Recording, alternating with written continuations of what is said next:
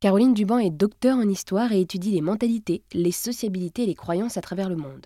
En 2022, aux éditions Vega, elle a publié son livre Forêt merveilleuse, histoire et légendes autour de la sylve.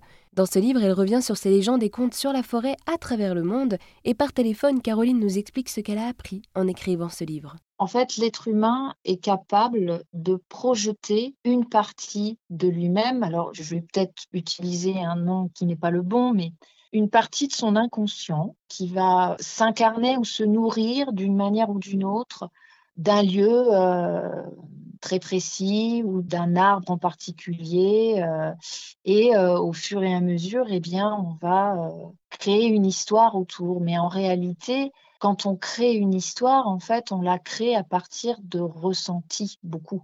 C'est beaucoup par l'émotion, c'est beaucoup par les sensations.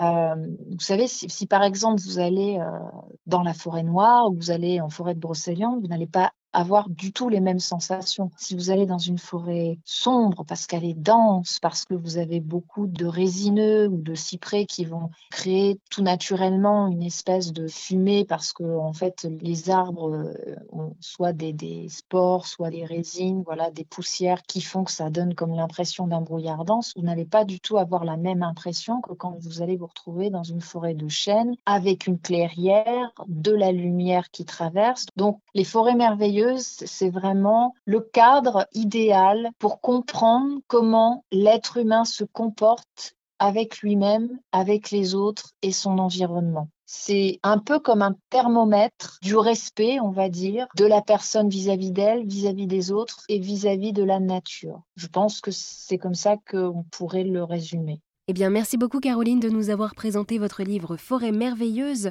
histoire et légendes autour de la sylve, qui est donc sorti en août 2022 aux éditions Vega.